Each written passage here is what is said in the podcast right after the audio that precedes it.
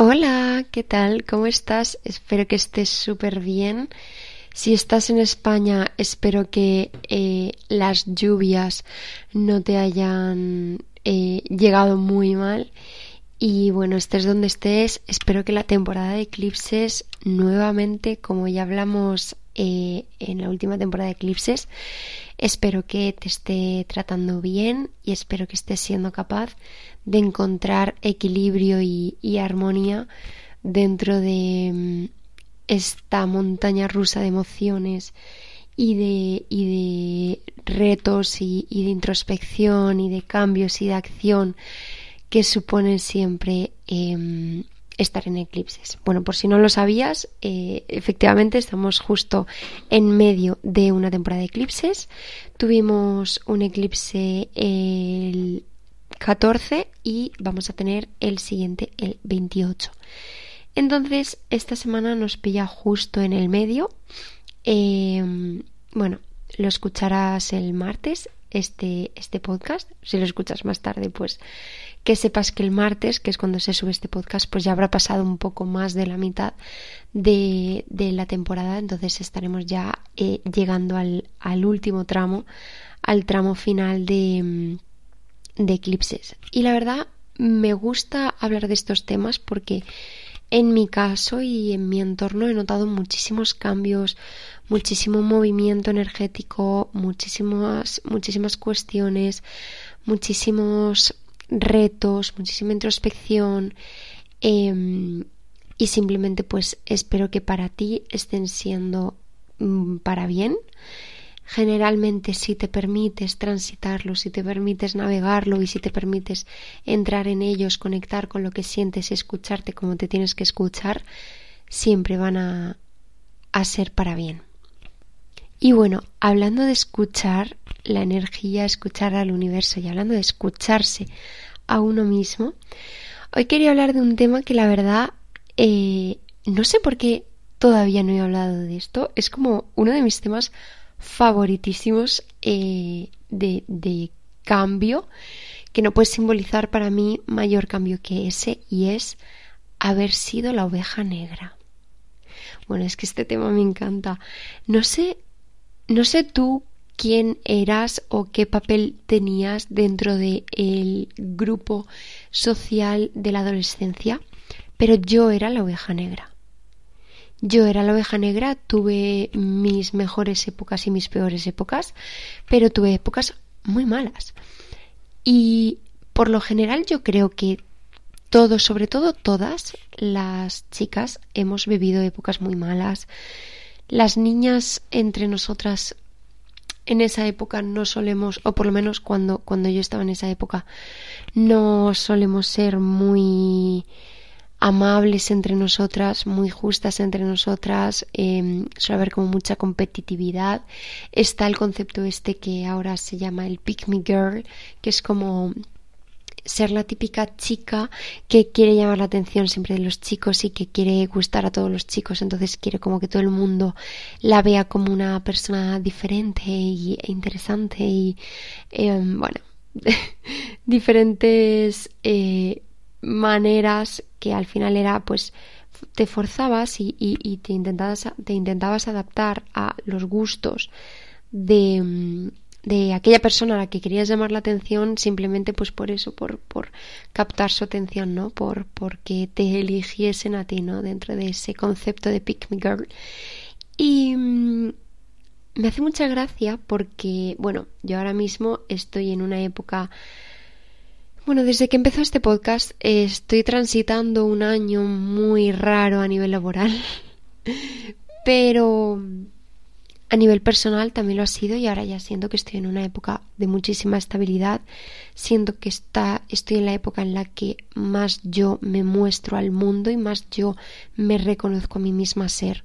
Antes, em, por esto del Pick Me Girl, era como que intentaba adaptarme, intentaba de repente tener gustos que no eran míos, y de repente empezaba a contar cosas que no eran, no, eran mi realidad, pero intentando convencer a mi entorno de que era mi realidad porque yo sentía que eso me hacía más interesante. Y la verdad que ahora mismo, pues bueno, con 25 años ya por suerte, y me encantaría decir que hace tiempo, pero no hace tanto tiempo, pero ahora mismo sí que por suerte ya he transitado por completo esa época, ya no estoy para nada ahí. Ahora mismo eh, soy al 100% yo en todos los entornos y también en el entorno laboral. Y es muy raro.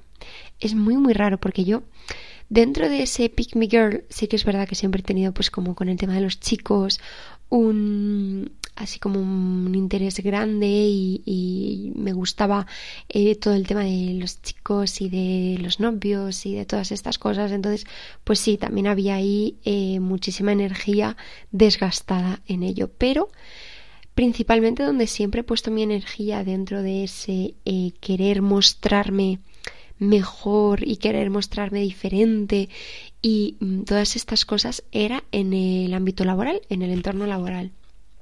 Y ahora mismo estoy pues un poco como extensión, ¿no? Lo que estuvimos hablando en el podcast de la semana pasada, como extensión de irme sintiendo yo cómoda de dentro hacia afuera, pues como extensión de irme mostrando yo tal cual soy en mi entorno más privado, en mi entorno más personal y ya poco a poco progresivamente en ámbitos que teóricamente son más postizos, ¿no? Al final, pues cuando tú estás en el entorno laboral es como que siempre tienes que guardar las apariencias, mostrarte de una manera un poco más, mm, no lo sé, eh, medida y, y todo este tipo de cosas. Y yo no me mostraba como era yo. Y me ha supuesto muchísimos conflictos, pero sobre todo me ha supuesto muchísimos conflictos internos conmigo misma, porque yo no me mostraba como era yo, pero porque yo no me reconocía a mí misma como era yo. Yo, esto lo hemos hablado ya muchas veces, yo por ejemplo no me reconocía a mí misma como una persona creativa, pero es que tampoco me reconocía a mí misma como una persona en proceso de aprendizaje. Yo intentaba mostrarme como que estaba muy por encima de donde realista, o sea, de manera realista yo estaba. Y, y eso me ha supuesto como muchos conflictos internos, pero sobre todo muchos conflictos con el exterior, porque evidentemente mi exterior no estaba viendo lo que yo pensaba que yo veía sobre mí, pero tampoco era la realidad. Y todo esto es muy raro porque me lleva al tema de ser la oveja negra. Y es que al final, cuando estamos en ese momento en el que nos sentimos diferentes, en el que nos sentimos que tenemos que mostrar una imagen eh, medida, controlada, planificada, estratégica para gustar, para atraer, para convencer, para llamar la atención, realmente lo que estamos haciendo es pasar de ser la oveja negra a ser la oveja roja, por ejemplo, que sigue llamando la atención, sigue siendo diferente, pero encima estamos intentando poner un color que no es el nuestro. Y la verdad es que cuando somos la oveja negra estamos destacando, pero estamos destacando siendo quienes somos. Todos somos la oveja negra. Esto en marketing hay un libro que es un poco mm, a mí me gusta darle la vuelta, llevarlo al, lado sociológico, que se llama La vaca púrpura, que básicamente habla de que cuando tú quieres llamar la atención, em, tienes que ser diferente, ¿no? Y que cuando todos son diferentes y todos empiezan a ser de la misma manera diferentes, tienes que volver a diferenciarte. Pues esto es un poco lo mismo, ¿no? Eh, tú eres diferente ya porque eres tú. Eso ya de base que seas tú ya te hace intrínsecamente distinto a todo tu entorno. Pero además muchas veces intentamos ser distintos a cómo somos y una de dos, o intentamos ser igual que los demás, o en mi caso, que era aún más complejo, intentaba ser una persona que llamase la atención, pero de una forma diferente a la que yo era. Entonces, me estaba traicionando a mi esencia, a mi forma de ser y a mi todo por llamar la atención cuando era algo que yo ya hacía de manera natural. Y lo que me he dado cuenta últimamente es que las personas ahora mismo más exitosas en su mm, vida personal, pero sobre todo en su vida laboral, en, éxitos profesionales, son las personas que eh, ensalzan el ser la oveja negra, ¿no? No sé cómo se dice la palabra esta en, español, pero embrace, ¿no? El, el, eso, el ensalzar lo que son.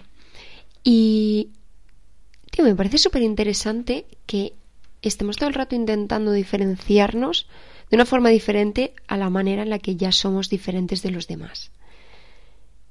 Pero es guay que seamos distintos. O sea, yo soy diferente. Y al principio yo veía que yo era diferente como algo malo porque no era como los demás. Entonces yo me veía que yo destacaba y yo no quería destacar. Pero a la vez sí que quería destacar, pero de manera muy sutil. Entonces quería como que la gente se fijase en mí. Yo era la típica chica, la típica niña que en un concierto, en vez de disfrutar de la música, se ponía a hacerse interesante a ver si el cantante se fijaba en mí y de repente mm, se enamoraba de esa chica tan interesante y tan misteriosa que no está cantando mis canciones. ¿Vale? Para que te hagas un poco la idea de cómo era yo en esa época adolescente y ahora todo lo contrario. Ahora mm, me da igual si estoy en un concierto y mm, no hay nadie más saltando, yo estoy saltando si es lo que me nace hacer. Y si está todo el mundo saltando y a mí me apetece saltar, también salto. No busco ser diferente, busco hacer las cosas a mi manera, busco hacer las cosas de la manera que más natural me salga, porque al final es lo único que es justo para nosotros, para nosotros mismos es lo único, lo, lo último y lo único que es justo para mí. Yo no tiene ningún sentido que yo pretenda ser una persona diferente a la que soy por ser diferente a los demás cuando a mí ser yo ya me hace diferente al resto. Y ahora, haber abrazado ese lado de mí más yo, me está haciendo destacar muchísimo. De repente, eh, en un periodo de tiempo muy breve me está abriendo unas oportunidades muy random que yo no me esperaba, no, no, no, no me imaginaba. Además, me está, sí, me está trayendo oportunidades muy grandes, pero además me está haciendo sentir a mí misma como con muchísimas más oportunidades. Como que me veo con menos límites y me veo con menos barreras en el momento en el que he abrazado la manera que tengo yo de ser y me he quitado esas cosas postizas de la imagen que tengo que dar o la imagen que se supone que esperan de mí o todas estas cosas han ido fuera. Y ahora mismo el ser yo, el hablar de la manera que yo hablo, yo hablo de manera un poco extraña y a lo mejor incluso aquí tampoco lo he mostrado del todo porque al final pues intento que si me estás escuchando me entiendas, pero yo soy la típica persona que está en mitad de una conversación y mm, mi novio o mis amigas a veces me miran como no sé qué has dicho, porque de repente has dicho una palabra y me ha recordado una canción y te meto dos estrofas de esa canción, o de repente eh, te meto una referencia de algo en inglés haciéndote la traducción, pero que no tiene ningún sentido eso en, español. Eh, no lo sé, hablo de forma muy rara, mi cabeza funciona de forma muy extraña, pero es mi forma. Y es algo que he empezado a exteriorizar, a manifestar y a mostrar en mi vida profesional y en mi mundo profesional. Y wow, el cambio que ha habido. Ha sido increíble. O sea, ahora mismo la gente dentro de el, el, entorno y el radio de alcance que tengo yo, que tampoco es muy grande, pero ahora mismo la gente me reconoce muchísimo por la manera que tengo de hablar. Y antes yo estaba intentando buscar esa manera estratégica de hablar para que mm, para crear mi identidad verbal y que me reconociesen y tal. Y estaba utilizando palabras que no me salían naturales. Estaba utilizando expresiones que ni siquiera yo luego yo recordaba, entonces no las repetía. Cuando esa esencia, esa huella única que tenemos todos, ya la traía de serie. Y mi huella única es literalmente ser la oveja negra. Y es maravilloso, o sea, el negro combina con todo, ¿vale? ser la oveja negra, ser el patito mm, feo, no significa nada más que el significado que tú le quieras dar. Y hoy yo te quería regalar este ratito de cambiarle de significado juntos y que veas que el significado de ser la oveja negra puede ser la mayor suerte que puedas tener en este mundo. Que te recuerden por ser como eres tú. Va a haber muchísima gente, muchísima gente que no le gustes. Yo esto es algo que también me supuso muchísimos traumas cuando era adolescente, que era como, tío, yo soy una persona que no pasa indiferente. Yo, la gente que me conoce, o le caigo súper bien, o no me aguantan, o no les caigo nada bien. Y eso es algo que al principio era como, tío, ¿por qué? Yo quiero ser la típica persona que le cae bien a todo el mundo. ¿Cómo lo hace esa gente?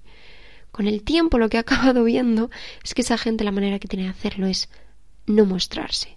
Son camaleones, se mimetizan con todo el mundo, pero no pasan de manera profunda o no conectan de manera profunda con nadie, no pasan por ninguna relación conectando más allá. O a lo mejor sí lo hacen, pero con muy pocas personas.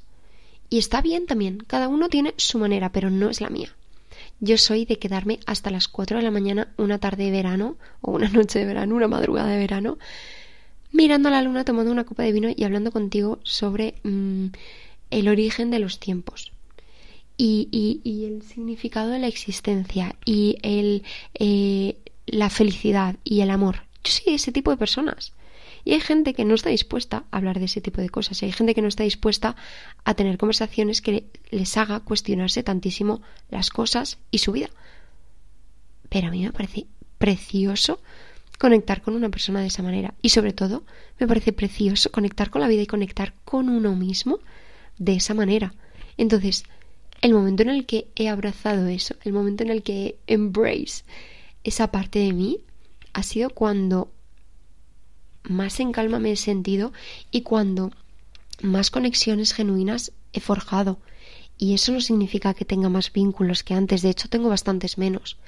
Pero al 100% de los que tengo ahora mismo son genuinos, han salido del corazón, salen de las conexiones reales y no tengo a nadie que tenga que ocultarle partes de mí. Y eso es algo que antes era constante. Era constante, constantemente yo tenía que estar cuidando lo que mostraba, lo que no mostraba, lo que hacía, lo que dejaba de hacer, y yo no era natural. Pero luego, de los demás, yo decía que yo no me fiaba de las personas que se les notaba que no eran naturales. Para mí, uno de los rasgos que más valoro de las personas, y esto me pasaba antes y me pasa ahora, es la naturalidad.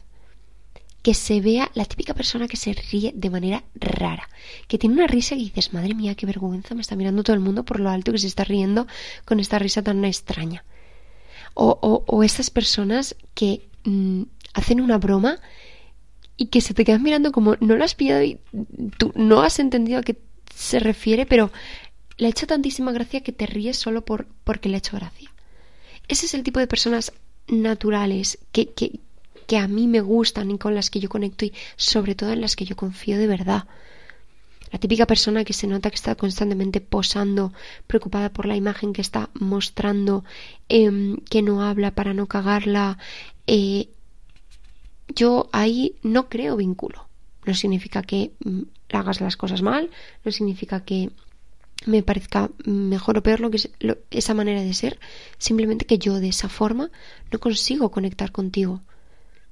A mí me gustan las personas raras, las personas eh, que, eh, naturales. Y es muy fácil que cuando te muestres natural haya gente que te vea rara, porque estás siendo la oveja negra. Pero tío, te prometo que las conexiones que creas desde el momento en el que abrazas esa forma de ser que tienes tú y te olvidas de todo lo que se supone que tienes que ser, de todo lo que se supone que la gente mm, le parece bien o mal, en el momento en el que dejas de lado completamente todo eso, se te abre un mundo de oportunidades y sobre todo de confianza en ti mismo o en ti misma y, y, y de paz y de tranquilidad contigo que para mí de verdad no vale eh, ni las el millón de amistades que puedas crear de la otra manera porque entonces realmente de forma genuina no estás creando ninguna y te digo amistades como te digo oportunidades laborales que es lo que me está pasando a mí ahora o sea yo mi entorno mm, personal ahora mismo se ha visto súper mermado pero oye, brilla. O sea, es oro puro. Es oro puro mi entorno. Porque ahora mismo soy yo al 100% con todas las personas de mi entorno. Y me miran raro y se ríen de mis rareces, pero desde el cariño, desde el amor y desde el, el, el compartir. Pero además, el ser yo me está, me está, trayendo tantas oportunidades laborales que cuando pueda contártelas ya te las voy a contar porque ya verás, es muy fuerte todo. Pero, wow, eso, lo único que yo he cambiado desde de, lo que hacía antes a lo que hago ahora para que me haya llegado todo esto, lo único que yo he cambiado ha sido hablar como hablo yo y mostrarme oveja negra. Y me encanta. Me encanta porque es que soy yo, porque es que no tengo que medir nada, porque es que no tengo que planificar estratégicamente nada, todo está dentro de mí. Ya todo lo tengo yo internamente, lo tengo en mi interior. Es simplemente sacar y fuera y ya está. Y no me tengo que preocupar, me, puedo olvidar de, de, de todo, ya está. Simplemente me muestro y entregarme de esa manera, mostrarme al mundo de manera tan genuina, de manera tan sincera y de manera tan yo, me está trayendo tantísimas cosas que jamás me habría traído a, de la manera en la que lo hacía antes, que para mí ya solo con eso y con la paz que me produce, merece muchísimo la pena y abrazo por completo ya no a mi niña interior y ya no a mi adolescente interior, sino a mi oveja negra interior. Y espero que abraces tú también la tuya porque es maravillosa. Que tengas súper buena época de eclipses y hablamos la semana que viene. Te quiero muchísimo, un abrazo.